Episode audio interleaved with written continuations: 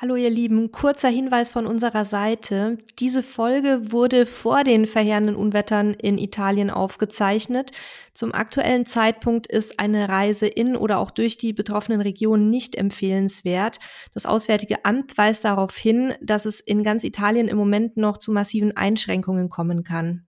Wir haben uns trotzdem entschieden, die Episode als Inspiration für künftige Urlaube zu veröffentlichen. Denn auch ein touristischer Aufenthalt kann den Menschen vor Ort nach so einer Katastrophe auf jeden Fall helfen, wieder auf die Beine zu kommen. Wir wünschen euch trotz der Ereignisse jetzt viel Spaß dabei.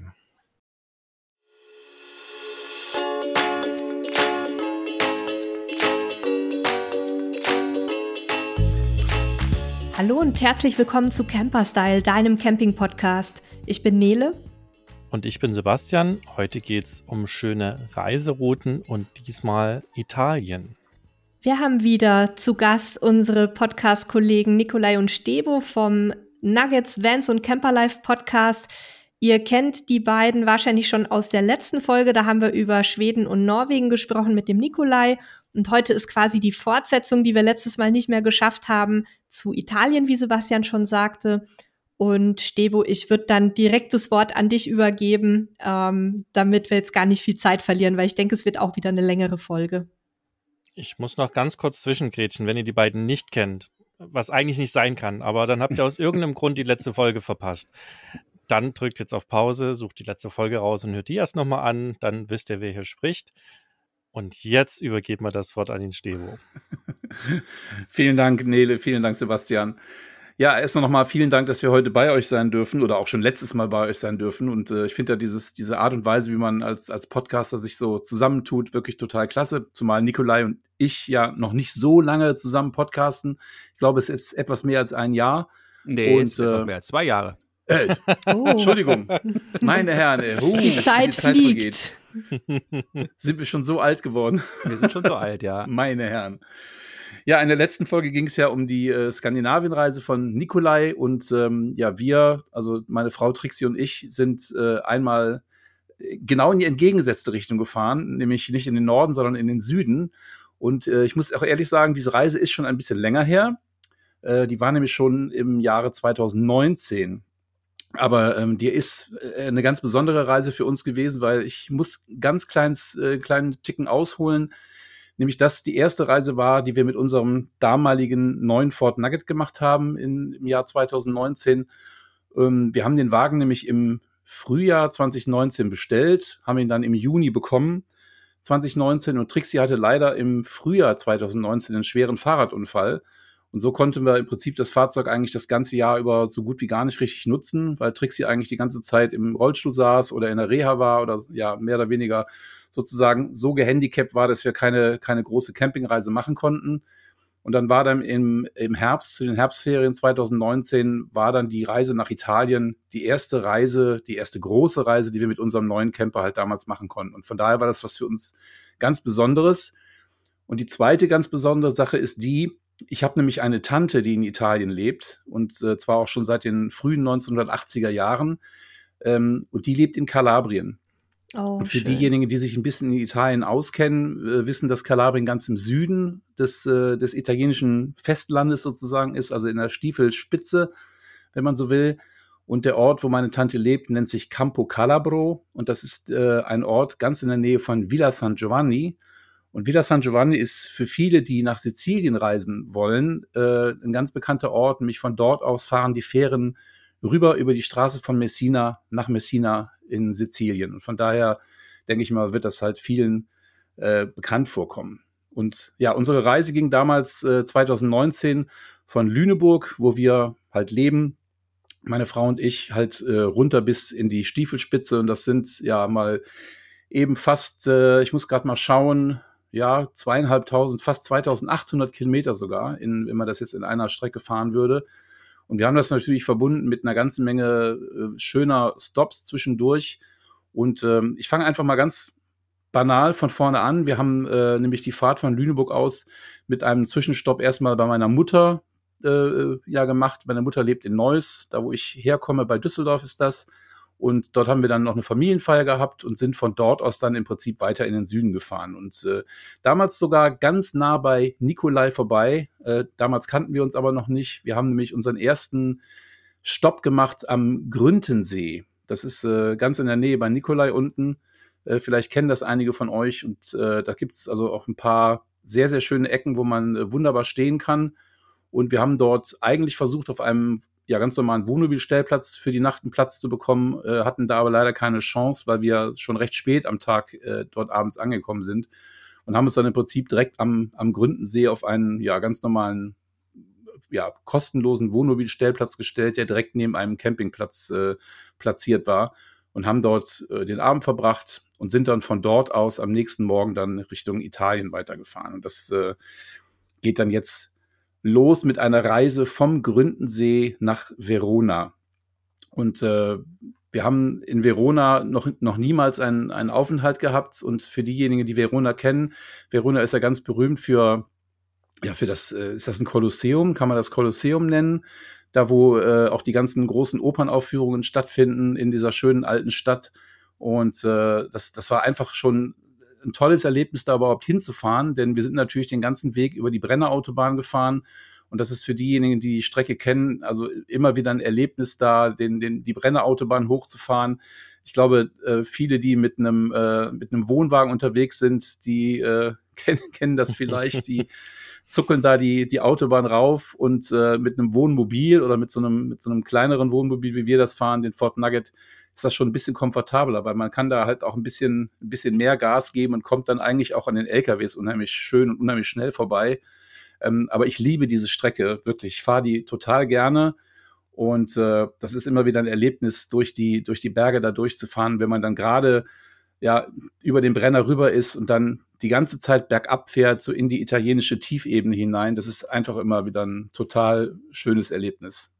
Als Kind aus Bayern ähm, das äh, ja klassisch dann immer in den Urlaub nach Italien gefahren ist, äh, ist die Brennerautobahn eher so der, der Horrorpunkt, weil es da natürlich auch immer viel Stau gibt, was für Kinder wahnsinnig langweilig ist, aber landschaftlich auf jeden Fall sehr schön. Ja, absolut. Also ich meine, ich, so oft bin ich das natürlich im Auto noch nicht gefahren. Also dadurch, dass meine Tante ja schon sehr, sehr lange in Italien lebt, äh, habe ich natürlich auch häufiger dort Urlaub gemacht. Bin aber ehrlich gesagt äh, die meisten äh, Fahrten dorthin mit dem Zug nach Italien gefahren, weil ich bin sehr gerne oder ich bin immer sehr gerne mit dem Zug unterwegs und habe in den 80er Jahren, als ich noch jünger war, äh, ist ja auch schon ein paar Jahre her, natürlich sehr oft dieses ähm, dieses Ticket benutzt. Ich weiß schon gar nicht mehr, wie das hieß. Ähm, das Travel-Ticket der Deutschen Bahn. Helft Ray, mir mal. Ach, wie hieß das nochmal? Der Railpass. Äh, die, die mal im Alter sind. oder sowas. Ja, irgendwie sowas in der Richtung. Man hat halt einen, einen bestimmten Betrag bezahlt und konnte dann eigentlich die ganzen Sommerferien über mit dem Zug äh, durch Europa düsen. Und das habe ich natürlich immer äh, total gerne genutzt. Und äh, ich war ganz, ganz viele Male dort unten in Italien bei meiner Tante und mit dem Auto tatsächlich noch nicht so häufig über den Brenner gefahren. Aber ich finde es trotzdem immer ein super Erlebnis. Also es ist einfach total schön. Ja, und Verona äh, waren wir vorher auch noch nie. Verona ist einfach eine, eine wunder, wunderschöne Stadt. Äh, wie halt alle Itali italienische, italienischen Städte, halt eine sehr alte Stadt mit sehr, sehr vielen alten, tollen Gebäuden. Und wir haben uns zum Beispiel in Verona noch nie so viele Kirchen angeschaut wie äh, äh vorher auf irgendeiner Reise. Denn äh, in Verona gibt es ich weiß nicht, sieben Kirchen oder acht Kirchen, die man mit einem Ticket besuchen kann. Man zahlt also einmal einen Eintrittspreis und kann dann halt diese ganzen Kirchen sich anschauen. Und wenn ich mir so meine Fotos angucke, die ich in dem Urlaub gemacht habe, da sind so die ersten, äh, ja, die ersten 300 Fotos äh, eigentlich nur Fotos aus Kirchen. Und äh, ich bin jetzt nicht so ein wahnsinnig frommer Mensch, aber diese, diese Architektur und auch wenn man sich vorstellt, wie alt diese ganzen Kirchen sind und wie die gebaut waren, das ist schon also wahnsinnig eindrucksvoll. Und äh, von daher habe ich da sehr, sehr viele Bilder gemacht. Und ähm, natürlich, Verona kann man sehr gut essen. Ähm, meine Frau, die wirft mir immer vor, dass ich die meisten Erinnerungen an, an unsere Reisen verbinde mit äh, irgendwo gut gegessen zu haben. Äh, dann sage ich mal, Sebastian, ne? Ja. Und äh, wenn es dann darum geht, ja, wir waren doch damals da und da, weißt du noch, da habe ich doch diese tolle, diese tolle Antipasta gegessen und äh, wo diese super tollen Oliven dabei waren. Und von daher, ja gut, das, da bin ich äh, bei uns in der Familie auch verschrien für, für das, äh, für das Ding. Also von daher, aber da stehe ich zu. Also ich äh, muss auch ehrlich sagen, ich würde in, ich glaube, in keinem Land der Welt äh, in irgendeiner Art und Weise verhungern, auch wenn ich die Sprache des Landes nicht sprechen würde. Ich, äh, man, man, unterhält sich einfach mit Händen und Füßen und wenn es ums Essen geht, äh, gibt das auch, glaube ich, nie Probleme. Man sagt da, glaube ich, auch Camping geht durch den Magen, oder? Ja, auf jeden ja, Fall. So ja. Wie ging es dann weiter von Verona aus? Ja, von, von Verona sind wir dann aus, äh, ich habe ja auf meiner Internetseite auch so eine schöne Google Map damals äh, gebastelt. Äh, von Verona sind wir dann aus über Landstraße komplett gefahren, fast 300 Kilometer lang Richtung Luca. Äh, Luca ist ein, ein, ein Städtchen schon in der Toskana und äh, wenn man dort äh, über Landstraße fährt, fährt man also wirklich durch, durch wundervolle kleine Ortschaften, durch äh, äh, Serpentinen teilweise, durch wunderschöne Straßen, wo man eigentlich hier alle fünf Minuten anhalten könnte und äh, Fotos machen kann. Wir haben zum Beispiel in einem Ort mal eine Mittagspause gemacht und haben dort äh, mit einem ganz tollen Blick auf einen Parkplatz in ein Tal gestanden und haben dann gesehen, dass der hier ein Baum direkt an dem, an dem Parkplatz äh, voller Feigen hing und dann haben wir uns dann einfach mal eine richtige Handvoll Feigen äh, dort gepflückt und haben dann da gesessen, haben Wasser getrunken, weil wir mussten ja noch Auto fahren und haben dann diese wundervollen Feigen gegessen. Das war einfach ein absolut tolles Erlebnis. Und äh, wann, wann findet man in Deutschland mal so frische Feigen, die man selber vom Baum pflücken kann? Das ist äh, schwierig. Womit wir wieder beim Thema Essen wären. Ja, ganz genau, ja. Das, und die Fotos von Luca sind, äh, sind genauso. So. Ja, Luca ist eine, eine wirklich schöne alte Stadt. Äh, wer dort schon mal war, der weiß, dass Luca also von einer sehr, sehr beeindruckenden alten Stadtmauer umgeben ist, über die man auch wunderbar spazieren kann. Und die ganze Stadt innen drin ist also wirklich auch super toll erhalten. Das heißt, man hat unheimlich viele alte Gebäude. Man kann sich äh, in, in, alten Hauseingängen äh, wirklich verlieren und kann dort reinschauen und, und denkt sich also wirklich, hier ist die Zeit stehen geblieben. Und äh, da natürlich auch sehr, sehr viele schöne Kirchen. Und ja, es ist einfach unglaublich toll. Und es gibt in Luca gibt es einen riesengroßen Turm, den man äh, besteigen kann. Man hat von dort oben einen wahnsinnig tollen Ausblick, natürlich einmal über Luca selber und um auch äh, um die Umgebung herum, die dann schon sehr bergig ist. Also die Toskana ist ja ist ja relativ äh, ja hügelig, sagen wir mal so. Und man hat das also wirklich einen, einen, ganz, ganz tollen Blick von oben. Und Luca ist auf jeden Fall äh, eine Reise wert. Jeder, der dort mal hinfahren sollte, sollte auch mal eine sehr gute Pizza essen. Da mache ich jetzt einfach mal ganz grandios Werbung für die Pizza da Felice. Das ist eine, eine wahnsinnig tolle Pizzeria, wo man auch wirklich dann mal locker eine halbe Stunde anstehen muss, um dort eine richtig leckere Pizza zu essen. Das ist also wirklich grandios, grandios. Okay, das ist auf meine da muss ich noch hin Liste gewonnen. Ich habe nämlich für Google Maps alleine eine Liste nur für, für Restaurants, wo ich gern hin möchte, auf Basis solcher Empfehlungen. Ich, ich habe ein bisschen Zweifel, dass ich das in meinem Leben noch alles schaffen werde, weil die wirklich lang ist. Aber die Pizzeria La Felice steht jetzt da auch mit drauf. Du könntest dich jetzt spontan uns anschließen für diesen Sommer, weil wir ja auch wahrscheinlich Richtung Italien äh, runterfahren werden. Dann könnten wir dich mitnehmen. Ja, das, das klingt auf jeden Fall erstmal verlockend, aber bei meinem Terminplan jetzt die nächsten Monate wird es schwierig. Ich darf ja im Juni in Deutschland sein. Yay. Yay, ja, dann freut da sich fahren aber wir gerade los. ja. Okay. Fahrt ihr denn also, über äh, die Toskana, Nele, oder wie ist, wie ist eure, das, eure Reiseplanung für das Italien? Das wäre tatsächlich der Plan. Ähm, ich habe mich ja auch deswegen so sehr auf die Folge jetzt gefreut, weil ich Italien zwar viel bereist habe mit meinen Eltern, aber eher so diese klassischen ähm, Touristenziele, also einmal Südtirol, was ja gefühlsmäßig nicht so richtig Italien ist für mich. Ja. Und dann aber eben so diese, diese Ecke Jesolo und, ne, also die, mhm. die, die Ziele, wo man halt mit einem Kleinkind hinfährt, äh, wo man dann auch im Meer baden kann und so weiter. Aber ich wollte jetzt auf jeden Fall auch noch mal mit meinem Mann da runter, weil er kennt Italien praktisch außer Venedig noch gar nicht. Und wir wollten wirklich mal richtig runter bis in den Süden. Also ja, mehr oder ja. weniger die Route wahrscheinlich, die ihr genommen habt. Deswegen werde ich mir jetzt da ganz viele Tipps holen von dir. Ja, ja, das ist einfach toll. Vor allen Dingen, äh, ich meine, klar, die Toskana ist natürlich touristisch auch total äh, stark begehrt. Also es ist im Sommer natürlich unheimlich voll da. Ähm, und ich habe noch gar nicht erzählt, wir waren ja, doch, ich habe vorhin gesagt, wir waren im Oktober unterwegs in Italien, ähm, also in den Herbstferien sozusagen. Und von daher ist es also touristisch schon ein bisschen leerer zu der Zeit. Es war immer noch sehr viel los. Gerade in, in der Toskana hat man also doch äh, das, den ein oder anderen Reisebus gesehen, wo dann ja die Touristen ausgekippt wurden, gerade in diesen wirklichen Hotspots, wie jetzt zum Beispiel Luca oder San Gimignano, der, der nächste Ort, wo wir dann von Luca aus hingefahren sind. Also da ist es wirklich so, da, da gibt es halt riesengroße Parkplätze für Busse. Und ich möchte wirklich nicht wissen, was da im Hochsommer los ist, wie viel Tausende von Touristen da durch diese kleinen Gassen laufen, die wir also wirklich äh, relativ leer erleben durften. Und äh, also gerade San Gimignano ist auch wieder ein sehr kleines Städtchen mit sehr vielen engen Gassen. Ähm, und wenn man da jetzt mit, mit Tausenden von Touristen durch diese Gassen durchgeschoben wird, also das kann ich mir auch ehrlich gesagt überhaupt nicht vorstellen. Zumal ja auch dazu kommt, dass natürlich im Sommer, im Hochsommer dort die Temperaturen einfach deutlich höher waren äh, oder wären als, als jetzt im Oktober. Es war immer noch sehr angenehm. Wir hatten also Temperaturen so, ja, schon zwischen 22 bis 25, 26 Grad, sage ich mal. Aber das ist gerade für, für uns, wo wir, also meine Frau und ich jetzt so richtig hohe Temperaturen eh nicht so gerne mögen, eigentlich das, äh, das ideale Wohlfühlklima gewesen im, im Oktober. Äh, wer San Gimignano vielleicht schon mal gehört hat, das ist also äh, eine kleine Ortschaft, die berühmt geworden ist oder bekannt geworden ist durch diese, ja, Torres heißen die. Das sind also große Geschlechtertürme, die im Mittelalter gebaut wurden von den, ja, von den Reichen, von den, von den Herrschaften dieses Ortes. Und äh, die haben sich also immer versucht, im, im Mittelalter zu übertrumpfen. Der, der den höheren Turm gebaut hat, hatte das meiste Geld. Das ist, glaube ich, in vielen Kulturen äh, so gewesen. Äh, von diesen Torres stehen leider nicht mehr ganz so viele, aber gerade wenn man aus der Ferne äh, sich den Ort anschaut, kann man also schon noch so ein paar von diesen Türmen erkennen, von denen man auch viele besteigen kann und von oben dann halt auch wieder einen unheimlich tollen Ausblick über die, über die Gegend hat. Ähm, und natürlich vor allen Dingen in der, in der Toskana wird da sehr viel Wein angebaut. Gerade um die Gegend um San Gimignano herum sind sehr, sehr viele Weingüter. Und äh, eine andere Sache, für die die Gegend halt auch bekannt ist, ist der Trüffel.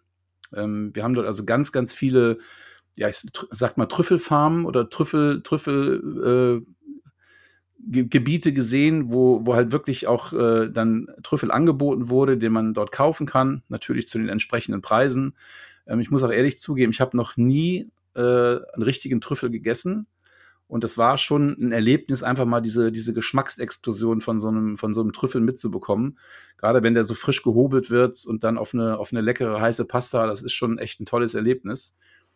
Und äh, was mir damals äh, überhaupt nicht bewusst war, ist, dass äh, es ja dort in der Ecke auch wirklich noch Trüffelschweine gibt, die dann da wirklich rumrennen und äh, auf den Feldern den Trüffel suchen. Äh, auf der anderen Seite werden auch Schweine sehr oft geschossen in der Gegend. Das heißt also, wir haben das einige Male in der Nacht, äh, auch sind wir durch Schüsse oder ich zumindest durch Schüsse wach geworden und habe mir dann überlegt, ja, jetzt ist wahrscheinlich wieder ein Schwein irgendwo erlegt worden, denn man kann in der Toskana auch sehr, sehr viel, äh, sehr, sehr gutes Fleisch, äh, gerade Schinken kaufen und ähm, das ist also wirklich da eine Delikatesse in der Gegend. Ja, wenn die Schweinchen mit Trüffeln gefüttert werden, ist klar, dass es dann, dass das Fleisch dann schmeckt. Genau, genau, das so ist es ja. Also San Gimignano ist auf jeden Fall auch eine ganz, ganz tolle Sache. Und ähm, eine, eine Geschichte, die wir, glaube ich, noch gar nicht angesprochen haben, wir haben auf der gesamten Reise nach äh, Süditalien nicht einen einzigen Campingplatz vorausgebucht. Wir haben alles äh, spontan besucht, ist natürlich auch der Zeit äh, geschuldet. Das heißt also in der, in der Zeit im Oktober sind die Campingplätze dort äh, also auch nicht mehr überlaufen. Wir haben äh, sehr viele Stellplätze besucht, die äh, ja eigentlich in Italien sehr, sehr gut verfügbar sind und auch zu der Zeit auch wirklich leer waren. Das heißt, die, die Ausstattung der Plätze ist manchmal sehr rudimentär. Entweder befinden die sich an einer, einer stark befahrenen Straße oder an einer Eisenbahnlinie.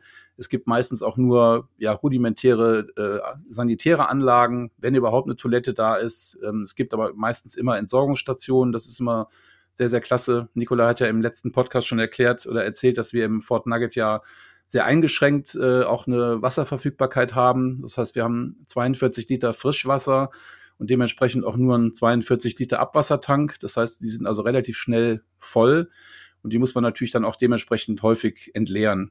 Und äh, genauso geht's halt um das Thema Toilette. Aber das hat in Italien eigentlich immer ziemlich gut äh, funktioniert. Zumal die meisten Plätze auch äh, wirklich nicht viel gekostet haben. Und ich glaube, zum Thema Freistehen in Italien äh, ist es auch nicht so einfach. Ich glaube, es ist äh, eigentlich nicht erlaubt, in Italien freizustehen. Aber ähm, zu der Zeit, wo wir unterwegs waren, haben wir, glaube ich, auch ein oder zweimal dann an der Straße gestanden. Und ich denke mal, das ist zu der, zu der Jahreszeit auch überhaupt kein Thema, überhaupt kein Problem. Also wenn man sich jetzt nicht äh, zum Camping draußen mit den Stühlen hinsetzt, dann äh, fällt das auch bei so einem Hochdach-Camper äh, doch überhaupt nicht auf, dass da jemand drin wohnt. Gerade wenn man dann kein Licht an hat oder die Gardinen zugezogen hat, ist das kein Problem. Ja, von San Gimignano sind wir dann weiter durch die Toskana gefahren, äh, Richtung Pitigliano. Äh, Pitigliano ist äh, eine ganz, ganz besondere Ortschaft, nämlich äh, die ist auf einem Tuffsteinfelsen gebaut. Und ähm, wer Tuffstein kennt, weiß, dass es ein sehr weiches Gestein ist. Das heißt, die Menschen haben damals wirklich ja irgendwann wahrscheinlich in der Steinzeit angefangen, dort erstmal Höhlen zu graben und haben halt in den Höhlen gelebt. Ähm, übrigens waren die Etrusker auch zu, der, äh, zu ihrer Zeit damals schon in der Ecke unterwegs und es gibt ganz viele alte Etruskerpfade, die man, die man begehen kann und äh, die sind halt auch durch dieses Tuffsteingebirge ge ja, geschlagen worden, kann man sagen. Man geht also durch, äh, durch Wege, die sind vielleicht drei Meter breit, aber dann hat man links und rechts Wände, die gehen zehn Meter in die Höhe. Und da sind halt die Etrusker früher mit ihren mit ihren Fuhrwerken durchgefahren und haben äh, Handel betrieben mit anderen Regionen in Italien. Und das ist schon wirklich sehr, sehr beeindruckend, wenn man dann sieht, dass oder wie, wie die Leute damals gelebt haben und wie dann diese Ortschaften letztendlich entstanden sind. Und äh, das ist also einfach unglaublich. Muss man wirklich mit, der, mit eigenen Augen gesehen haben, um, äh, um das wirklich zu verstehen, wie das dort äh, alles so gebaut wurde in den früheren Jahren. Wir haben übrigens noch, äh, fällt mir gerade ein, äh, auf dem Weg nach äh, Pitigliano sind wir noch über Siena gefahren. Ähm, ich weiß nicht, wer Siena vielleicht kennt. Da gibt es ja einmal zwei, zwei ganz berühmte Stellen in Siena. Ich glaube, einmal gibt es da eine große, ist das eine Formel 1 Rennstrecke? Und es gibt äh, dieses berühmte Pferderennen in Siena, das auf dem großen, auf der großen Piazza direkt mitten in der Stadt oder mitten in dem Ort stattfindet. Ähm, das ist also eine riesengroße, eine riesengroße Fläche mitten in einem, in, ja, im, Zentrum des Ortes sozusagen, umrahmt von, von Häusern äh, mit Restaurants und Cafés und dann findet halt im, im, ja, im Jahr halt einmal dieses riesen Pferderennen statt. Dann werden die, die ganzen Menschen kommen in die Mitte des Platzes und die Pferde rennen dann außen drum herum. Also das ist schon, ich weiß nicht, nee, das, hast du das schon mal gesehen? Kennst du das? Äh, nee, gesehen nicht. Ich habe es eben schnell gegoogelt. Ähm, ah, okay. Wird hier, wird hier als das härteste Pferderennen der Welt bezeichnet. Ja. Und ähm, wenn man sich die Bilder anschaut, also ich möchte da jetzt nicht unbedingt in der Mitte stehen, sag ich mal. ja, es ist, glaube ich, für, für Mensch und Tier auf jeden Fall äh, sehr anstrengend. Äh, also ich, als wir da auf dem Platz standen, ich muss auch ehrlich sagen, ich konnte mir das wirklich schlecht vorstellen, wie das, wie das funktionieren soll ich meine, die werden da sicherlich äh, in irgendeiner Art und Weise irgendwas auf, auf die, das sind ja alles Pflastersteine, die da, die da halt äh, auf, auf der Straße liegen sozusagen. Die werden da sicherlich irgendwas streuen müssen, damit die Pferde dann nicht äh, mit ihren Hufen über die Pflastersteine rutschen. Das ist schon, schon gewaltig. Vor allem, wenn man sich dann überlegt, dass man, dass man eigentlich, wenn das Pferderennen stattfindet, auch als Zuschauer eigentlich gar nicht aus dem Innen, Innenbereich rauskommt, weil ja die Pferderennbahn außenrum geht und man als, als Zuschauer sozusagen im Innenbereich ist. Ne? Das ist schon, schon verrückt. Ne? Das ist schon ein bisschen klaustrophobisch, aber ja. Ja, wahrscheinlich, wahrscheinlich, ja. Aber was witzig war, zu der Zeit, als wir da waren, muss in irgendeiner Art und Weise eine Veranstaltung in der Stadt stattgefunden haben, denn es waren ganz viele Fahnen im, im Ort, äh, die überall hingen. Ähm, und dort hat halt jeder, jeder Stadtteil so seine eigene, sein eigenes Wappen. Und äh, wir hatten die Vermutung, dass das doch irgendwas mit dem Pferderennen zu tun hatte, denn auf den Mappen waren überall auch Pferde zu sehen. Aber das, wie gesagt, es hat leider zu der Zeit kein Pferderennen stattgefunden.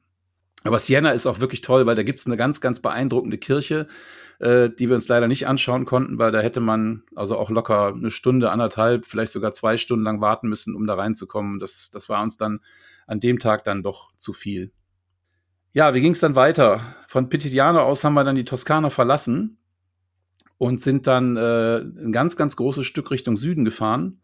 Äh, haben eine sehr, sehr große Strecke auf der Autobahn äh, äh hinter uns gebracht, nämlich äh, fast 400 Kilometer und sind an Rom vorbeigefahren bis nach äh, Napoli, also nach, nach Neapel. Und äh, wer schon mal italienische Autobahn gefahren ist, der weiß, dass das teilweise ziemlich spannend ist. Erstmal, weil die Italiener ja ein, äh, nicht unbedingt gerade sehr, ähm, sehr ruhigen Fahrstil haben. Das ist, äh, auch wenn man jetzt in Italien dann nicht so schnell fahren darf wie in Deutschland, ist es trotzdem also schon unglaublich spannend, da, äh, da einfach mal über die italienischen Autobahnen zu düsen. Äh, wir haben das Glück mit unserem Camper, dass wir halt einen schönen Tempomaten haben mit so einem Abstands, äh, mit so einer Abstandsregelautomatik. Da kann man also wunderbar Tempo 100, 110 einstellen und dann äh, bremst der auch immer wieder automatisch ab, wenn dann vor einem mal irgendwie so ein so ein italienischer äh, Verrückter, sage ich mal, äh, da irgendwie stark abbremst, weil er irgendwo reingeschert ist. Also es ist schon, schon ein wahnsinniges Erlebnis. Äh, das muss man mal mitbekommen haben. Also mein Vater spricht heute noch von äh, seinem, ich glaube, Urlaub in den 70ern. Also ich war auf jeden Fall noch nicht da in Neapel und er erzählt immer, dass es die schlimmsten, also das schlimmste Stadtverkehr war, den er jemals erlebt hat. Und meine Eltern sind viel gereist, ne? auch Afrika, Jamaika, äh, was weiß ich wo. Also wir haben schon auch ein paar wilde Autofahrer erlebt. Wie ist es euch da ergangen mit eurem, mit eurem Campingbus in Neapel im italienischen Verkehr?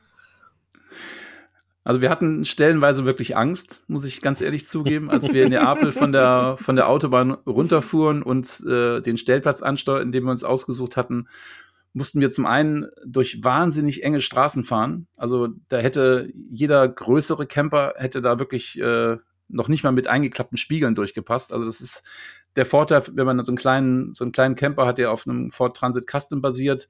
Da gab es also gerade noch äh, die Möglichkeit durchzukommen.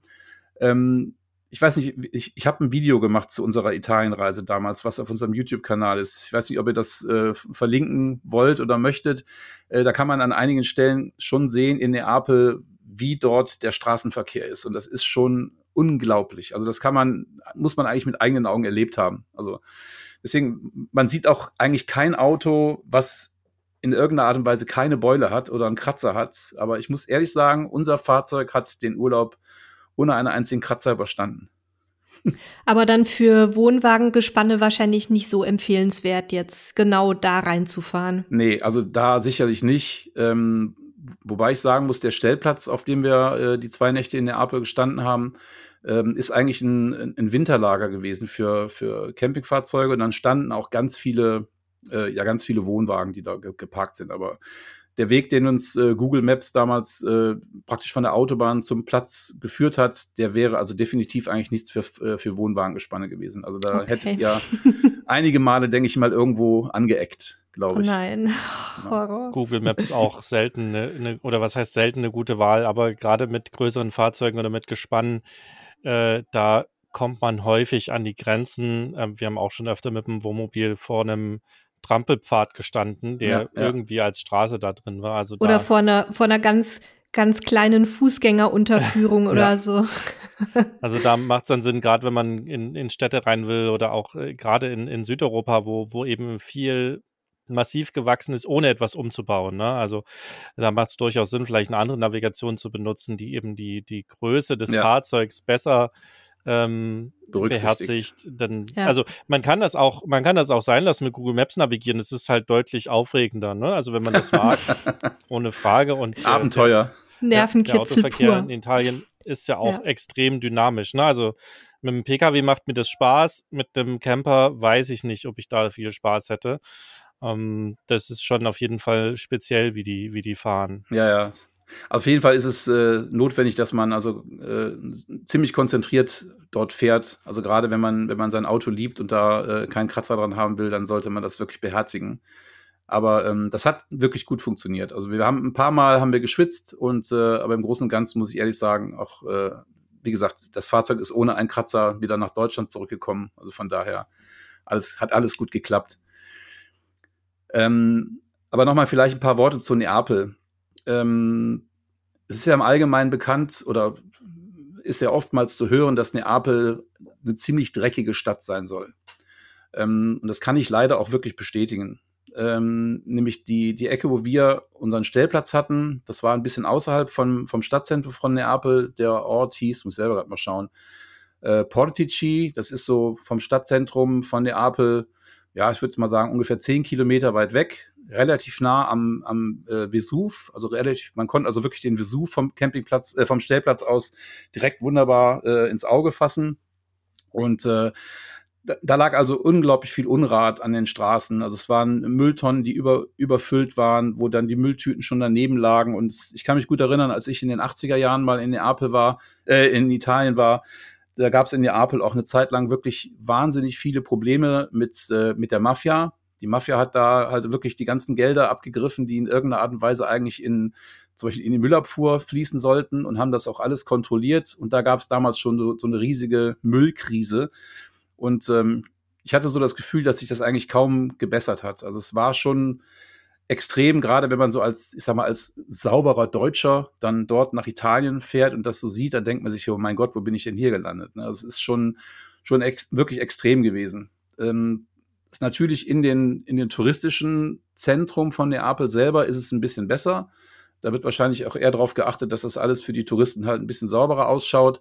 Aber wenn man dann so in die, in die Außenbezirke fährt, da ist es schon echt krass. Also das ist, äh, ist mir also wirklich extrem aufgefallen.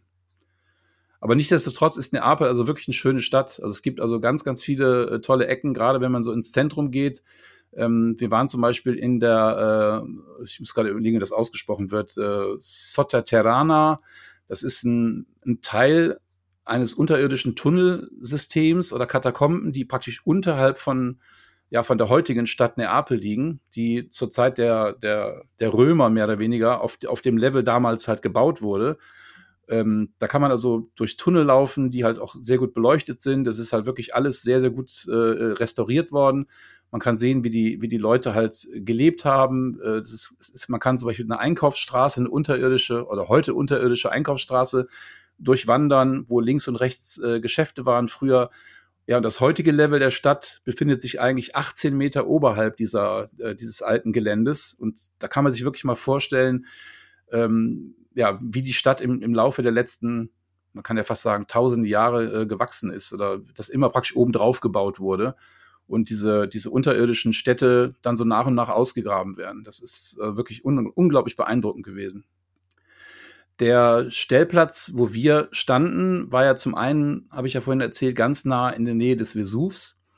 Und der, der Berg selber, der hat schon so eine, so eine ziemlich beeindruckende Größe, wenn man den also wirklich so direkt vor sich sieht und, und denkt sich dann, äh, mein Gott, wenn der mal wieder in die Luft geht oder der mal wieder mal wieder äh, ein bisschen was an, an Lava spuckt, dann äh, möchte ich jetzt nicht hier unbedingt in der Nähe stehen.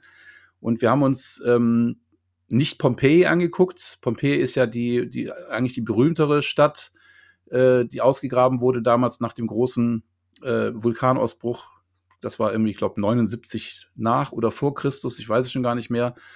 Wir haben uns äh, Herculaneum angeschaut. Das ist ähm, die, praktisch die zweite Ausgrabungsstätte ähm, in, in der Nähe von Neapel, die deutlich weniger bekannt ist, auch deutlich touristisch weniger überlaufen ist aber viel, viel interessanter ist, weil dort deutlich mehr erhalten ist an Gebäuden.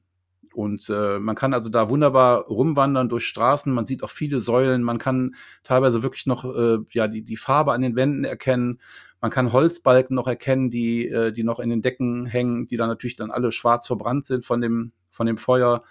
Ähm, das ist auf der einen Seite schon, schon enorm, wenn man sich überlegt, dass das wirklich ja fast Jahrtausende lang überhaupt nicht entdeckt wurde. Und dann irgendwann hat mal einer ein Loch gegraben und ist dann, ja, keine Ahnung, in, ins Loch gefallen, hat dann gedacht, uh, hier stehen da ein paar Säulen rum. Und dann hat man halt angefangen, das auszugraben.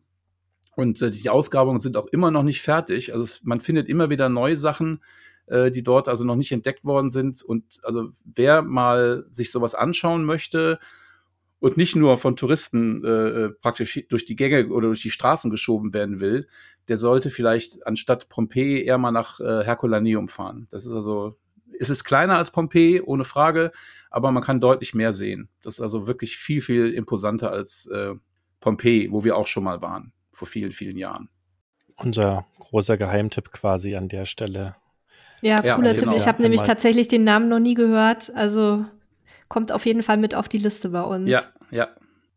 Ja, und in äh, Herculaneum hatten wir übrigens äh, in dem Video, was ich vorhin ansprach, äh, so, eine, so eine tolle Szene mit unserem Camper an einer Kreuzung, wo man wirklich ganz, ganz eindrucksvoll sehen kann, dass Verkehrsregeln in Italien eigentlich wirklich nur Makulatur sind. Also es, wir waren eigentlich auf einer auf einer Vorfahrtsstraße und äh, die Fahr Fahrzeuge kamen links und rechts kreuz und quer und es hat keinen interessiert, wer Vorfahrt hat. Man muss einfach den Mut haben und langsam in die Kreuzung reinfahren und sie werden alle schon anhalten. Irgendeiner hält immer an. Klingt ein bisschen nach Mexiko.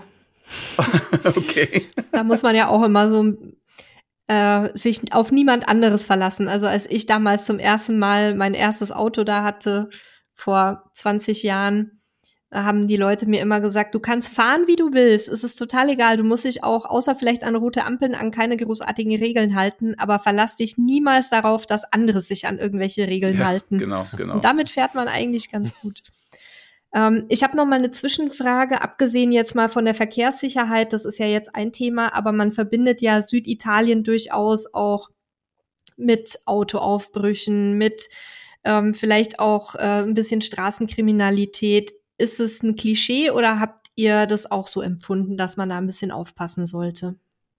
Also auf der Fahrt runter jetzt, äh, ich sage jetzt mal zum Beispiel auch in der, in der Toskana, gab es überhaupt keine Probleme. Also wir haben ja wenig Campingplätze angefahren, sondern standen hauptsächlich auf offiziellen Wohnmobilstellplätzen. Die sind in der Regel alle abgeschlossen. Das heißt also, es gibt in, normalerweise ein Tor, was, was äh, zugemacht wird, auch nachts.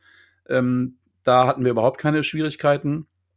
In äh, Neapel selber würde ich sicherlich nicht mich irgendwo einfach an die Straße stellen und da halt äh, übernachten wollen, sondern äh, der, der Stellplatz, wo wir standen, ich sagte ja vorhin, das war so ein, so ein Winterlager für Wohnmobile, der war halt auch hermetisch abgeriegelt. Also man musste vorne an den Empfang gehen, dann hat man sich dort angemeldet, äh, dann wurde das Tor geöffnet und ist man halt aufs Gelände gefahren, hat sich dann den Stellplatz ausgesucht und ist dann äh, letztendlich auch abgesichert gewesen. Also der Platz war bewacht, er war mit, mit hohen Zäunen umgeben.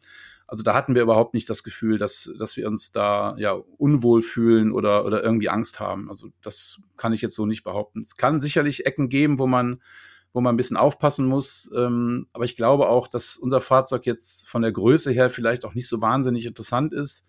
Wenn ich da jetzt mit so einem großen Liner äh, fahren würde, wo vielleicht hinten noch ein Anhänger drauf ist mit einem kleinen Pkw, dann glaube ich eher, dass das vielleicht so, so, ein, so eher so ein Angriffspunkt für potenzielle Autoknacker ist, die halt da sich erhoffen, dass aus dem Fahrzeug irgendwas Wertvolles äh, zu klauen gibt.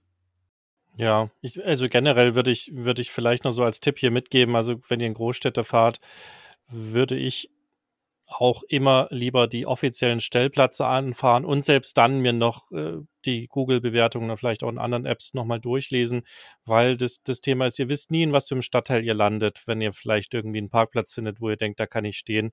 Es gibt gibt nun mal in vielen Städten Stadtteile, die sind relativ safe und es gibt auch einige, ähm, die sind nicht so safe, um es mal vorsichtig zu sagen. Und wenn ihr euch nicht auskennt, wisst ihr das nicht. Deswegen wäre ich da mal ein bisschen vorsichtig und würde mich wirklich auf offizielle Plätze verlassen und da, nee, noch nicht mal verlassen, sondern die wirklich auch nochmal checken.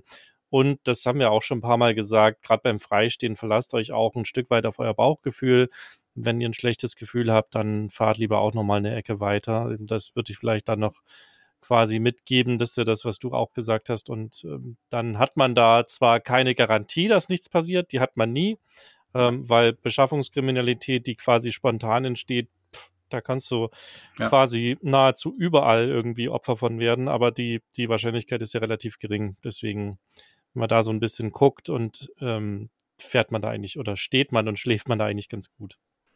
Ja, und also Bauchgefühl, ein bisschen vorher recherchieren, im Zweifel auch mal einheimische Fragen. Da, damit sind wir bisher immer ganz gut ähm, gefahren eigentlich.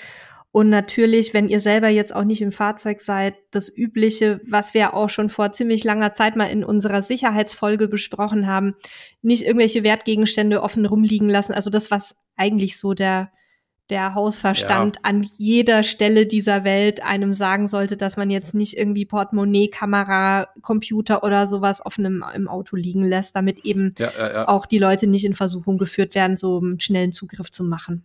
Also, dass man die Sachen dann im Auto liegen hat, ist schon klar, lässt sich halt nicht vermeiden. Ich kann halt mein, mein Laptop, meine, meine Kameraausrüstung halt nicht auf so einem, so einem Städtetrip halt den ganzen Tag mitschleppen. Aber äh, wie gesagt, die Plätze waren fast alle äh, irgendwie in einer Art und Weise gesichert, so dass man sagen konnte, da kommt also nicht jeder drauf. Meine, klar, es gibt sicherlich irgendwo immer Schlupflöcher, wo jemand äh, durch einen Zaun klettern kann oder unten drunter kriechen kann, wie auch immer, aber ähm, wir hatten da wirklich keine schlechten Erfahrungen gemacht. Vielleicht lag es auch ein bisschen an der Reisezeit. Im Oktober ist halt generell nicht mehr so wahnsinnig viel los. Ähm, vielleicht ist es auch im Sommer ein bisschen anders. Kann natürlich gut sein. Aber wir haben keine schlechten Erfahrungen gemacht. dahingehend. Dann lass mal weiterfahren vom, vom Vesuv. Ja, genau. Von Neapel aus haben wir eigentlich eine relativ kurze Strecke nur gemacht. Das waren also keine 100 Kilometer und wir sind äh, an die Amalfi-Küste gefahren.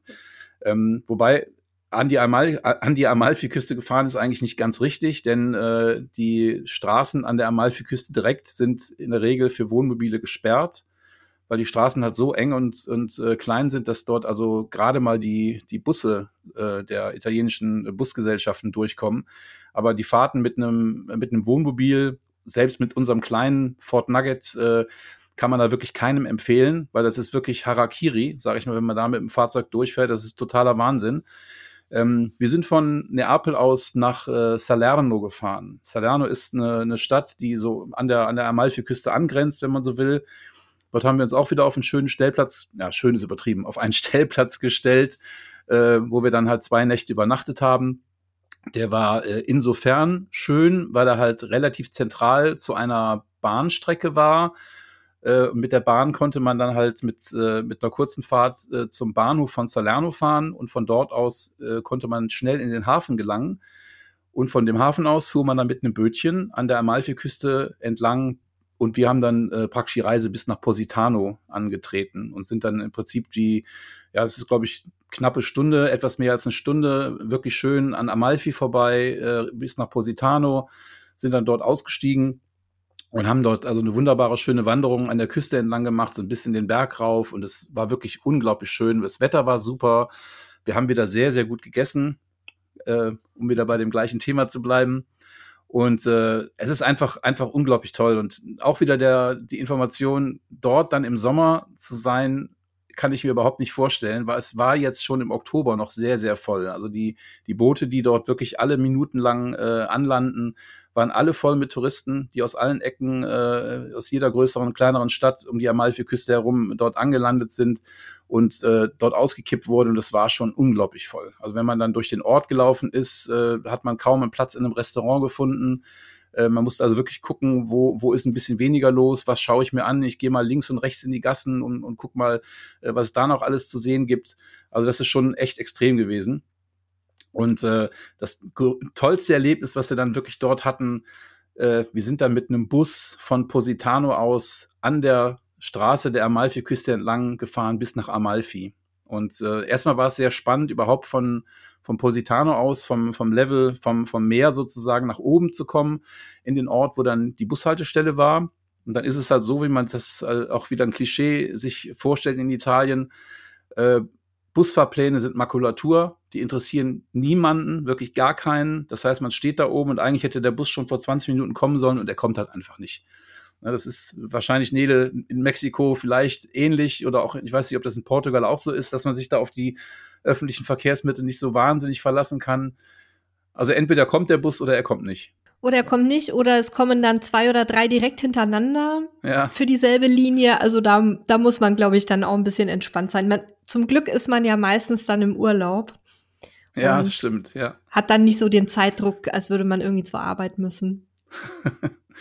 Also ich hatte bei der, bei der Busfahrt einige Male vor, meine GoPro irgendwie in der Hand zu halten, äh, um, um dann halt diese Fahrt zu filmen. Also erstmal war es so, wir haben keinen Sitzplatz bekommen. Wir haben also stehen müssen und dann, wie es halt ist, ne, man steht einer, mit der Hand an der Stange oder hat diese, diese Handschlaufe in der Hand und versucht sich in irgendeiner Art und Weise festzuhalten, weil der Bus in einer so wahnsinnigen Geschwindigkeit über diese Straße gefahren ist. Und äh, ich sagte ja vorhin, dass äh, die Straße für Wohnmobile gesperrt ist, dass die Busse gerade mal so saugend und schmatzend über diese Straße ja, passen. Ähm, und es gab so ein paar Situationen, wo ich echt denke, ey, oh mein, oh mein, oh mein, jetzt, jetzt kommt uns da ein kleiner Transporter entgegen und äh, wie sollen die beiden jetzt aneinander vorbeipassen? Und der, der, der Bus hat halt, ja, die lautere Hupe und äh, der drückt dann einfach auf die Hupe die ganze Zeit und in irgendeiner Art und Weise passt dann das doch irgendwie, dass der LKW, äh, der, der Kleintransporter ein Stück zurücksetzen muss und der Bus fährt um die Kurve rum und dann, ah, es ist, also das ist unglaublich gewesen. Also ich habe wirklich Blut geschwitzt, wenn ich ganz ehrlich bin. Und als wir in Amalfi angekommen sind, war ich wirklich, ich war tropfnass. Das war wirklich unglaublich spannend und auch beängstigend, wirklich, echt beängstigend. Ne? Also. Wer braucht Bungee-Jumping, wenn er sich in Italien in den Bus setzen kann? Ja, genau, genau. Und äh, das ist also, selbst als Busfahrer, wenn man sich das vorstellt, wenn man, wenn man da abends nach seiner Acht-Stunden-Schicht, sag ich mal, nach Hause kommt, äh, da musst du doch wirklich total kirre im Kopf sein, wenn du dann so deine acht Stunden Bus gefahren hast in der Ecke. Ja, die sind wahrscheinlich dann ein anderes Adrenalinlevel gewöhnt. Äh. Ja, generell. Also die Italiener sind ja generell, was das angeht, ein bisschen äh, impulsiver unterwegs. Auf jeden Fall, äh, Amalfi-Küste ist äh, sehr schön. Ich möchte dort nicht im Sommer hinfahren. Jetzt im Herbst war es wunderschön, weil die Temperaturen auch wirklich toll war. Und äh, man kann also wirklich ganz, ganz viel, ja, tolle Wanderungen machen. Natürlich, wenn man, wenn man äh, Bade begeistert ist, äh, findet man dort ganz, ganz viele tolle Badestrände. Ähm, man muss aber dazu sagen, die Amalfi-Küste ist nicht günstig. Also die ist schon ziemlich teuer. Selbst die Preise in den Restaurants für ein einfaches Nudelgericht sind schon ziemlich hoch. Ähm, wie die Hotelpreise sind, weiß ich natürlich nicht, aber ich denke mal auch, dass die auch nicht gerade günstig sind. Also und ähm, ja, Wohnmobilstellplätze gibt es dort auch ein paar. Man hat natürlich, äh, wie gesagt, nicht viele Möglichkeiten, mit einem großen Camper dahin zu fahren. Äh, es machen wohl trotzdem welche. Ähm, ich weiß allerdings nicht, wie drakonisch da die Strafen sind, wenn dann im Sommer irgendein Polizist dann ein großes Wohnmobil anhält, weil der halt dann wirklich kapituliert und nicht vor und nicht zurückkommt und dann in irgendeiner Art und Weise aus der, aus der Straße geschleppt werden muss. Also ich kann mir schon vorstellen, dass das nicht günstig ist, wenn man das dann äh, trotzdem macht. Naja, auf jeden Fall ist es ein Erlebnis. Okay. Jetzt waren wir am Amalfi-Küste, Salerno. Genau. Wie ging es weiter? Ja, dann haben wir wieder einen, äh, einen großen Sprung gemacht und ähm, sind dann wieder ein großes Stück über die Autobahn gefahren, also wieder fast 400 Kilometer über italienische Autobahnen. Wobei jetzt ab Salerno eine, eine große Besonderheit äh, auf den italienischen Autobahnen es gibt, nämlich die Autobahn von Salerno bis nach Reggio di Calabria, also ganz unten in der Stiefelspitze, ist mautfrei. Ähm, in der Regel ist es ja in italienischen Autobahn so, genau wie in Frankreich äh, und in, ich glaube, in Portugal. Gibt es in Portugal eine Maut auf den Autobahnen? Ja, ne? Genau. Ähm, braucht man halt ein, äh, ja, in irgendeiner Art Ma Mautkarten. Ähm, wir haben uns damals für einen Frankreich-Urlaub dieses äh, Bip-and-Go-System gekauft, was halt wunderbar funktioniert. Hat auch in Italien wirklich perfekt geklappt mit allem drum und dran. Wir haben also wirklich niemals uns in irgendeiner Schlange anstellen müssen, sondern sind einfach langsam durch die, durch die Mautstation durchgefahren. Ja, und ab Salerno braucht man das dann nicht mehr, weil damals der, der Staat gesagt hat, dass äh, dieser, dieser süditalienische Bereich halt so strukturell relativ schwach ist. Äh, wollen wir die Leute zum einen auch nicht mit einer, mit einer höheren Maut belasten und vor allen Dingen, weil die, die Autobahn selber auch äh, ja wirklich, ja, wie soll ich sagen, äh, damals zu der Zeit, wo ich äh, das erste Mal da unten war, wirklich auch in einem katastrophalen Zustand war. Und da hätte man auch nicht unbedingt irgendwie Geld für nehmen können. Ähm, es hat sich in den letzten Jahren deutlich gebessert. Also gerade die letzten Stücke vor, vor Reggio Calabria sind in den letzten Jahren komplett neu gebaut worden. Es sind neue Brücken, neue Tunnel. Also es ist wirklich eine richtig schicke Autobahn. Aber trotzdem äh, wird dort immer noch keine Maut genommen. Man kann also dann diese, diese großen Strecken von Salerno aus bis nach, nach Reggio sind das also locker 600 Kilometer fast, würde ich fast sagen, äh, komplett mautfrei fahren. Ja, und die Tour, die wir dann gemacht haben von Salerno aus, führte uns nach Tropea. Ähm, viele Italienurlauber kennen vielleicht Tropea. Äh, Tropea ist ein, ein, ganz berühmtes kleines Städtchen oder ein ganz toller Flecken Erde äh, direkt am, am Tyrrhenischen Meer und äh, hat ein, ja, eine wunder, wunder, wunderschöne Altstadt mit einem ganz, ganz tollen Strand. Ähm, es gibt auf einer kleinen vorgelagerten, äh, ja, auf einem kleinen vorgelagerten Felsen eine schöne alte Kirche, ähm, die also wirklich ganz, ganz pittoresk ausschaut und das Schöne ist an der ganzen Sache, wenn man äh, einen, guten, einen guten Tag erwischt, wo das Wetter toll ist und man eine schöne Fernsicht hat, kann man sogar den Vulkan Stromboli von den Äolischen Inseln sehen. Äh, wir hatten auch das Glück, da an einem Abend äh, den Vulkan so in der Ferne als Schatten zu erkennen. Und man sieht auch sogar eine, eine Rauchfahne aufsteigen aus dem Stromboli, weil der Stromboli einer der aktivsten Vulkane in Europa oder vielleicht sogar der Welt ist. Also der bricht ständig keine Ahnung, mehrmals am Tag bricht der aus und hat also einen permanenten, äh, permanenten Lavastrom. Und äh, das ist schon ziemlich beeindruckend, wenn man das so sieht. Gerade wenn man dann so in so sicherer Entfernung halt von dem, von dem Vulkan halt weg ist. Ähm, ich habe vor vielen Jahren mal eine Fahrt mit einem Boot von Tropea aus gemacht äh, zu den Iolischen Inseln. Äh, wenn man dann am Stromboli vorbeifährt, hört man auch permanent dieses, dieses Grollen des Vulkans. Also es ist schon, schon ziemlich heftig, wenn man das, wenn man das hört. Und wenn man dann sieht, dass dann halt wieder so eine, so eine Gasfontäne ausgespuckt wird. Ähm, und es leben tatsächlich Leute auf Stromboli. Also es ist also nicht so, dass der, dass die Insel halt nicht bewohnt ist, sondern äh, es gibt halt eine Ecke, wo halt, wo es halt einen Ort gibt und äh, das meist, der meiste Auswurf des Vulkans geht halt auf der anderen Seite der Insel runter und äh, ist dann halt dementsprechend für die Menschen, die dort leben, halt absolut ungefährlich. Ja, und Tropea ist halt äh, für mich ein unheimlich wichtiger Ort in Italien, weil ich dort als äh, Jugendlicher mehrmals äh, war, in Urlaub gemacht habe damals. Und ähm, mit meinen Eltern, als wir, das war 1985, waren wir von unserer Familie die ersten, die meine Tante damals frisch ausgewandert in Italien besucht haben. Und äh, unsere, ja, einer unserer Reisen oder unserer Ausflüge führte uns dann halt von Tropea aus, äh, von, von Reggio di Calabria aus, wo meine Tante damals wohnte, nach Tropea. Und Tropea ist halt, wie gesagt, auch bei den Touristen relativ bekannt. Äh, es gibt sehr viele Hotels, sehr viele äh, Ferienanlagen. Ähm, ist also touristisch ein bisschen, bisschen ausgebauter als jetzt viele andere Orte.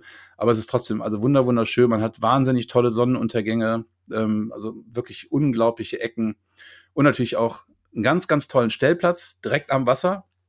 Ähm, das ist eigentlich eher fast schon ein Campingplatz gewesen. Äh, den haben wir aber auch ja ohne Reservierung einfach angefahren und haben auch ohne Probleme einen Platz bekommen.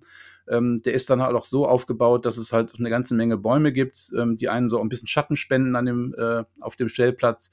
Man muss also im Sommer nicht in der, in der prallen Sonne stehen und man hat wirklich einen kurzen Weg, circa, was ich, 50 Meter bis zum Wasser. Man ist also direkt am Strand und das ist schon echt total klasse. Und selbst im Oktober, wo wir da waren, waren die Temperaturen noch so angenehm vom Wasser, dass ich also ohne Probleme dann äh, schwimmen konnte abends und äh, bin dann sozusagen äh, in, der, in der Badehose auf, am Strand gelegen und habe mir den Sonnenuntergang angeschaut. Und das ist also wirklich ein, da geht mir immer das Herz auf, wenn ich daran denke. Das ist wirklich traumhaft schön.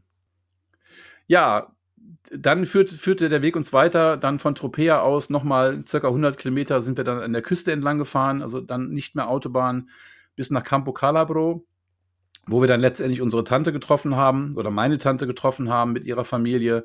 Und dann haben wir dort nochmal ein paar Tage verbracht, ähm, richtig schön im Familienleben, haben dann auch die vier Tage, wo wir da waren, nicht im Camper gewohnt, sondern praktisch im Gästezimmer bei meiner Tante. Die haben ein sehr, sehr schönes, großes, altes Haus mit äh, ein bisschen auf so einer Anhöhe mit einem wahnsinnig tollen Blick rüber auf die, über die Straße von Messina nach Sizilien.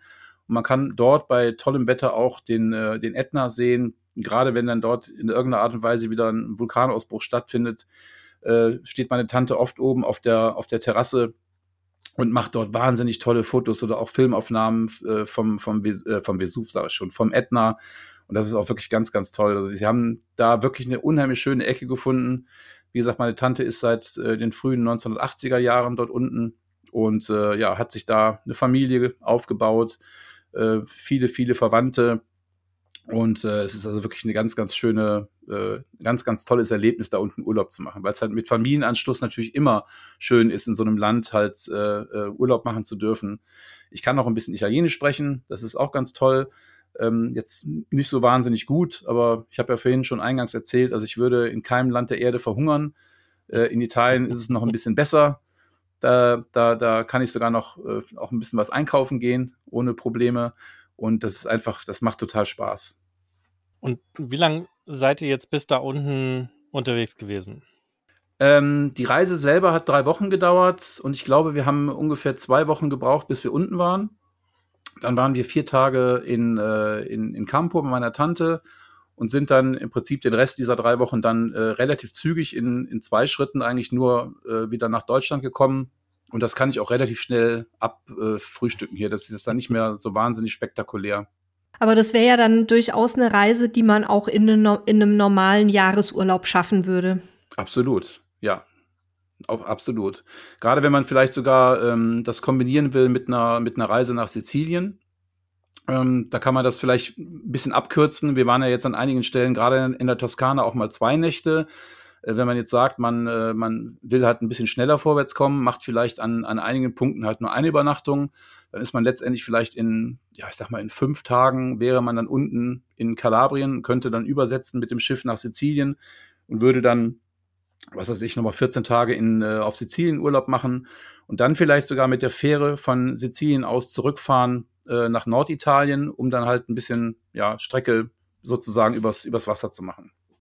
Das ist für uns ja immer ganz spannend, weil bei uns haben sich ja die, die Zeiträume durch unser ja, Nomadenleben, sage ich jetzt mal, immer so ein bisschen verschoben und ganz oft empfehlen wir halt Routen, für die man aber irgendwie anderthalb Monate braucht oder für die wir anderthalb, zwei Monate gebraucht haben. Und deswegen finde ich es besonders ja, schön, ja, ja. dass man auch mal jetzt so für Normalurlauber sozusagen halt was empfehlen kann. Ja, es ist natürlich schon eine Strecke. Also nach Kalabrien runter, das ist, äh, ich habe ja vorhin gesagt, 2800 Kilometer vom, vom, vom Norden Deutschlands aus. Ähm, das muss man sich schon überlegen, ob man sich das antun will, gerade auf so einer, auf so einer langen Fahrt. Aber ähm, bei uns war da die Besonderheit, dass wir ja, dass, dass ja unsere erste Reise war mit dem Camper, nach, nachdem wir ihn neu bekommen haben und auch nach der langen Krankheit meiner Frau. Äh, von da aus war das für uns eigentlich äh, überhaupt kein Problem. Also ich hatte mir wirklich zum Ziel gesetzt, meine Tante zu besuchen, auch wenn es wirklich nur ein paar Tage waren, die wir unten waren. Ähm, aber da ist ja auch ein, einfach auch wirklich der Weg das Ziel. Und die Reise war einfach so toll und wir haben so viele tolle Dinge erlebt und, und gesehen, ähm, wo man wirklich sagen kann, ähm, es gibt die eine oder andere Ecke, wo wir vielleicht dann nochmal irgendwann hinfahren wollen und noch mal ein paar Tage länger dort Urlaub machen möchten. Wir haben zum Beispiel die, die Tochter meiner, meiner Tante, also meine Cousine sozusagen, die lebt inzwischen auf der anderen Seite des, äh, des Stiefels äh, in Lecce. Das ist äh, an der Adriaküste und das ist auch eine wunder, wunderschöne Ecke. Da waren wir zum Beispiel noch gar nicht. Das wäre dann mal irgendwann ein Ziel für eine zukünftige Reise. Aber das ist, sind halt auch 2500 Kilometer von, von Norddeutschland aus. Ne? Das, da muss man mhm. sich schon wirklich drei Wochen Zeit nehmen, weil das kann man äh, wirklich in einem Kurztrip jetzt, wenn wir, wir sind ja keine Nomaden, sage ich mal, wir, mhm. wir haben halt einen ganz normalen Job und müssen halt äh, mit sechs Wochen im Urlaub äh, im Jahr auskommen. Ähm, da muss man sich schon überlegen, ob man nicht in irgendeiner Art und Weise vielleicht mit einer Fähre ein bisschen Strecke machen kann, äh, ohne dass man da jetzt wirklich drei Tage oder vier Tage lang äh, Zeit hat, um die Strecke halt mit dem Fahrzeug zu, zu mhm. be begleichen. Ne? Ich äh, bin ja ungern der Spielverderber, aber ich äh, schiele so ein bisschen auf die Uhr. ja, ich auch. und wir, wir, wir sind quasi schon ja über unserer virtuellen Grenze ein bisschen drüber. Ähm, vielleicht noch als Ergänzung, es, es gibt ja auch, de, ich weiß nicht, ob es auf den Routen quasi sowas gibt, aber es gibt ja auch so äh, Camping auf der Fähre, Camping auf dem Boot, ähm, dass man quasi auch in seinem Campingfahrzeug auf der Fähre übernachten kann. Ich weiß, dass es das von Italien nach, nach Richtung Griechenland die Ecke gibt. Vielleicht ja auch dort, dann kann das ja auch durchaus eine spannende An- und Abreise sein oder, oder Abreise sein, ähm, weil man dann einfach noch so vielleicht gerade auf der Rückreise ein, zwei Tage hat, wo man ein bisschen runterkommen kann ähm, und dann nicht nochmal so ein, so ein Ritt, dass man quasi in zwei, drei Tagen die Rückfahrt macht. Das könnte ja, ja durchaus eine Option sein, wenn es das gibt. Ja, die Rückfahrt war bei uns schon hart. Wir haben also, wie gesagt, zwei Tage gebraucht und sind an, an zwei Tagen äh, 1500 Kilometer gefahren. Boah. Und äh, das war schon anstrengend. Also ja. das muss man, das muss man nicht immer machen. Aber da, da war halt einfach die Zeit, wir mussten halt nach Hause und äh, haben dann halt äh, zwei, zwei sehr, sehr lange Trips gemacht. Aber wie gesagt, mit einem modernen, komfortablen Auto, äh, mit Tempomat ist das überhaupt kein Problem. Ja, gerade auch ohne Kids und ohne Tiere ist es ja immer noch ja, was anderes. Da kann man, ist man ein bisschen leidensfähiger. Oder ohne mich. Oder Hund.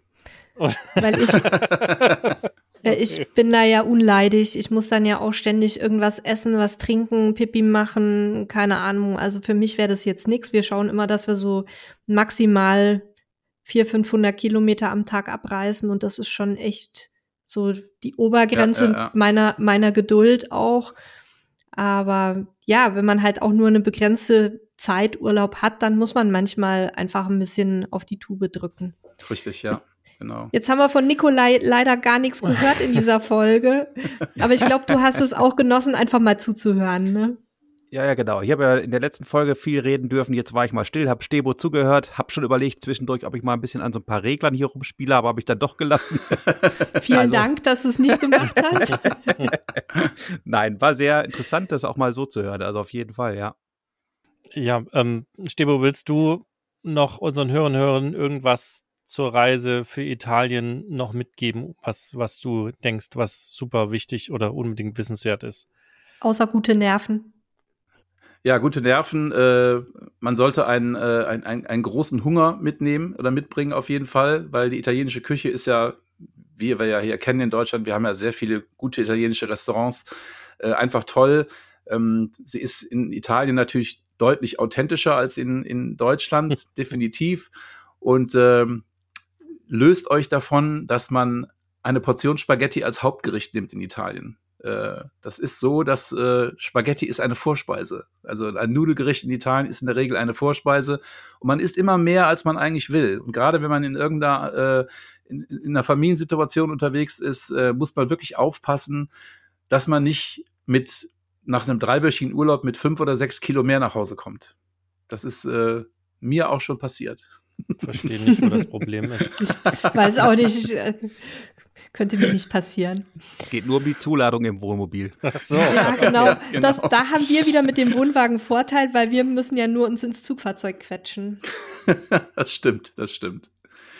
Ja, also ähm, es, wie gesagt, es gibt so viele tolle Ecken in Italien, die man, die man bereisen kann. Also Italien ist ja so ein riesengroßes Land und die Leute sind total nett und unheimlich gastfreundlich. Äh, das heißt, es, wir sind nirgendwo in irgendeiner Art und Weise blöd angemacht worden oder oder äh, mit der Nase wurde gerümpft, wenn wir mit unserem Camper äh, irgendwo hingefahren sind. Also es ist alles äh, unheimlich toll und vor allen Dingen auch, wenn man auf den Stellplätzen steht, kommt man auch ganz, ganz schnell ins Gespräch mit anderen. Es, es ist ja generell in der in der Camping-Szene überall so, dass man gerade, wenn man jetzt ein besonderes Fahrzeug fährt, wie zum Beispiel den Ford Nugget, ich würde ihn mal als besonderes Fahrzeug bezeichnen, zumal unsere auch noch orange ist von der Farbe, äh, sehr auffällig. Ähm, und es ist halt ein sehr kleines Fahrzeug und das ist halt für viele Leute auch ein, äh, ein unheimlicher witziger Punkt. Und also praktisch jeder wollte mal in dieses Auto reingucken und konnte sich gar nicht vorstellen, wo schlaft ihr, wo geht ihr aufs Klo, wo kocht ihr. Ne? Das ist einfach in so, einem, in so einem kleinen Fahrzeug immer wieder witzig zu sehen, dass die Leute äh, da alle reingucken wollen. Ja, dann, dann vielen Dank für die, für die euphorischen oder für diesen euphorischen Trip durch Italien quasi. Ähm, ja, hat dummerweise halt auch jetzt ne, wieder die Liste von Dingen oder Ländern, wo man doch noch mal hin muss, äh, wieder länger gemacht. Ähm, ich bin mal gespannt, ob das bei euch da draußen, liebe Hörerinnen und Hörer, auch so ist. Ähm, schickt uns auch gerne mal Feedback dazu, entweder podcast.camperstyle.de eine E-Mail schicken oder ihr hört uns bei Spotify, dann könnt ihr da auch wieder, wie immer, auf die Folge uns einen Kommentar schicken, wenn ihr wollt. Und ähm, ich fand das super spannend. Man hat es vielleicht auch ein bisschen daran gemerkt, dass wir gar nicht so viel zwischengefragt haben in den letzten beiden Folgen ähm, sondern das einfach so haben äh, laufen lassen, was jetzt super spannend war ähm, und wir an euren Lippen geklebt haben. Danke, dass ihr ähm, also sowohl du jetzt, Debo, als auch Nikolai beim letzten Mal äh, als aktiverer Part sozusagen bei uns wart, dass ihr uns habt teilhaben lassen an euren Reisen. Ähm, vielleicht oder andersrum, ich würde mich freuen, wenn wir uns mal zu einer Folge wiederhören. Vielleicht kommen wir auch mal zu euch ähm, nochmal und ähm, ähm, sprechen da über keine Ahnung was. Da Sehr gerne. Sehr gerne. Gucken ja. wir mal. Und, Themen gehen ähm, uns ja nicht aus. Das denke ich auch, dass, dass wir da immer was zu quatschen haben und wenn es Essen ist. Ähm, und ja, ich verabschiede mich schon mal. Wünsche allen Hörern und Hörerinnen da draußen noch viel äh, Spaß, eine schöne Woche, wann auch immer ihr uns hört. Und wir hören uns nächste Woche wieder. Und ich gebe das Wort weiter an Nele. Ja, ich wollte nur noch mal kurz anfügen, wir haben ja wieder ein bisschen was an Feedback reinbekommen von euch. Wir haben alles wahrgenommen. Wir haben es jetzt nur nicht in die Gästefolgen gepackt, weil das manchmal dann auch für die Gäste ein bisschen doof ist, wenn wir da so lange drüber sprechen. Ähm, wir haben es auf jeden Fall nicht vergessen, werden das dann in einer der nächsten Folgen mal wieder ausführlicher behandeln. Es kamen auch ein paar Fragen von euch. Und dann, ja, wie immer, bewertet uns gerne natürlich am liebsten gut oder sehr gut. Ähm, abonniert den Podcast, dann werdet ihr die weiteren Folgen auch immer sofort mitbekommen. Und euch beiden, lieber Stevo, lieber Nikolai, vielen Dank, dass ihr bei uns wart. Hat mir riesen Spaß gemacht. Und bis bald mal wieder und ihr habt das letzte Wort. Ich glaube, dem Nikolai geben wir jetzt das letzte Wort. Du hast ja schon dein letztes Wort eigentlich gesprochen, Stevo. Genau. Ja, ich danke auch ganz herzlich nochmal, dass wir bei euch zu Gast sein durften. Das war wirklich echt super sympathisch, super nett, so wie ich persönlich euch auch wahrgenommen habe als Zuhörer bisher. Und ja, ich würde mich echt freuen, wenn wir uns wieder hören, wieder oder überhaupt mal treffen. Und ihr seid sehr herzlich willkommen, auch mal bei uns reinzuschnuppern. Also in diesem Sinne, sehr gerne. danke fürs Zuhören und tschüss. Von mir auch nochmal tschüss.